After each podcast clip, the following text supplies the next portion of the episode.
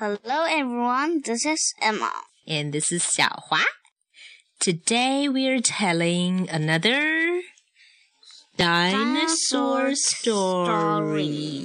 Bedtime dinosaur tales. Yes, and today's story is called Luke the Fussy Eater. 对，Luke 就是一只小恐龙的名字，而 What is a fussy eater, Emma? 就是很挑食的人。对了，A fussy eater is an eater who is very hard to please because they tend to pick on everything they eat. So let's begin. Shall we do it together? Yeah. Okay. You do the mom, and I'll do the Luke. Yes. Luke was a fussy eater.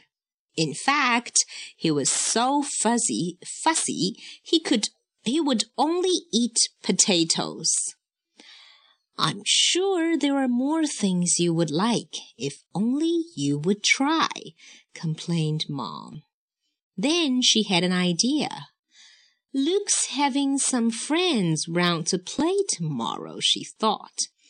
I'll invent a surprise game for everyone to play. 你来翻译还是我来翻译呢？嗯。 呀，OK，Luke 是个挑食鬼，他呀挑食到什么程度呢？他只肯吃土豆 （potatoes），什么别的东西也不吃。嗯，所以他妈妈就老是抱怨，就说：“嗯，其实还有很多很多东西你都会喜欢吃呢，只要你肯尝一下就好了。”然后呢，妈妈想出一个主意来，嗯，明天 Luke 要请一些朋友到家里来玩儿，我会发明一种惊喜的游戏，每个人都可以来参加。Okay, so the next day everyone arrived and mom gave them blindfolds. What's blindfolds? Blindfolds is 就是把眼睛蒙起来的布，知道吗 ？blindfolds. This game is called Test Your Taste, she told them. You must taste the food in each bowl and write down what you think it is. 第二天，当小伙伴们都来 Luke 家的时候，呃，Luke 的妈妈就给他们每个人发了一个眼罩，蒙眼睛的布啊。这个游戏叫做尝一尝。 ”。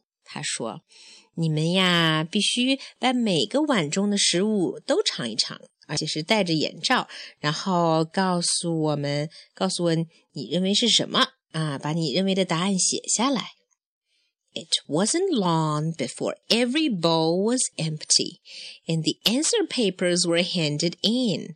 For every bowl, Luke had written potatoes.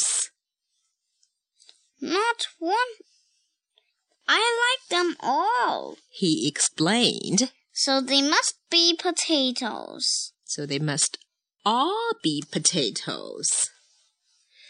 Not one of them was potatoes, laughed Mom. And you liked all of them. So tomorrow you can have something else for tea. 不久，所有的碗就都空了。而 Luke 写的是什么呢？他每一个碗里的东西写的都是土豆。他是这么解释的：“我都喜欢吃啊，所以他们肯定都是用土豆做的。”妈妈这时候笑着说：“没有哪一个碗里的东西是土豆，而且你看，你每一种都喜欢吃，所以明天。”吃茶点，看来你要吃一些别的东西喽。Is that funny? Looks yeah. wrote down potato for everything. Yeah, and nothing was potatoes. Yeah. So what does the story tell us, Emma?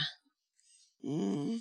If you're a fuzzy eater, you gotta try something else. You might like it.